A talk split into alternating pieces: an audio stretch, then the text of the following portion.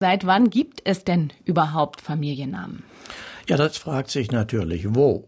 Fangen wir in Italien an, denn da gibt es die ältesten Familiennamen im 9. Jahrhundert in Venedig.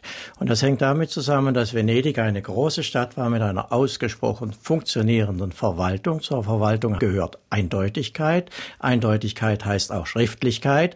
Und wenn da einer Giovanni hieß, dann fragte man natürlich, welcher Giovanni? Und dazu brauchte man einen weiteren Namen, um ihn eindeutig festzulegen. So sind die Familiennamen im 9. Jahrhundert in Venedig entstanden. Dann haben sich über Nord Norditalien verbreitet. Gehen wir mal nach Deutschland.